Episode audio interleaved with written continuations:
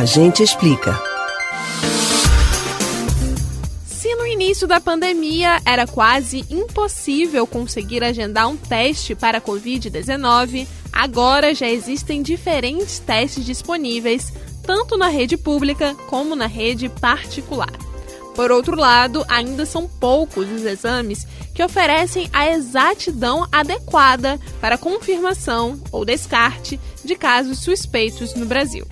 Você até deve saber de algum caso de falso positivo ou falso negativo. Mas por que isso acontece? Por que os testes sorológicos para a Covid-19 no Brasil são tão imprecisos? Preste atenção que a gente explica. Para começar, é importante falar que esse problema não é apenas aqui do Brasil. O Centro de Controle de Doenças dos Estados Unidos aponta que cerca de 50% dos testes sorológicos podem ter resultado falso positivo, ou seja, acusar a Covid-19 em quem não tem a doença. O principal exame direto disponível no Brasil é o RT-PCR, também conhecido como SUAB e orofaringe.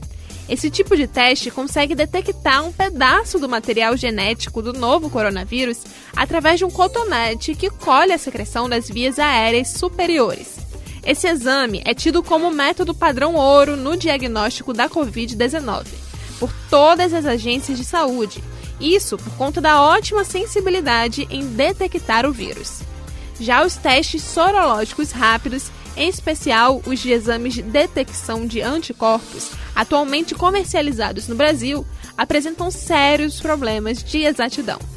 Isso por conta da baixa sensibilidade e também da especificidade abaixo dos limites adequados. A baixa sensibilidade faz parte de vários exames sorológicos para diversas doenças, devido a um fenômeno conhecido como janela imunológica ou sorológica, que é o tempo decorrente entre o início dos sintomas e a produção dos anticorpos.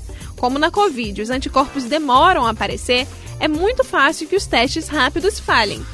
Estes testes são realizados por uma gota de sangue extraída do paciente e coletada por capilaridade, mostrando ainda mais a baixa sensibilidade.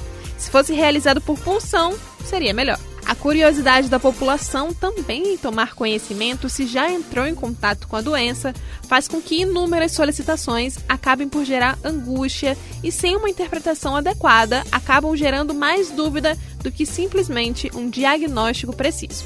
Então, é importante saber que esse exame não necessariamente vai trazer o resultado correto. Você pode ouvir novamente o conteúdo do Agente Explica no site da Rádio Jornal ou nos principais aplicativos de podcast: Spotify, Google e Apple Podcasts. Beatriz Albuquerque para o Rádio Livre.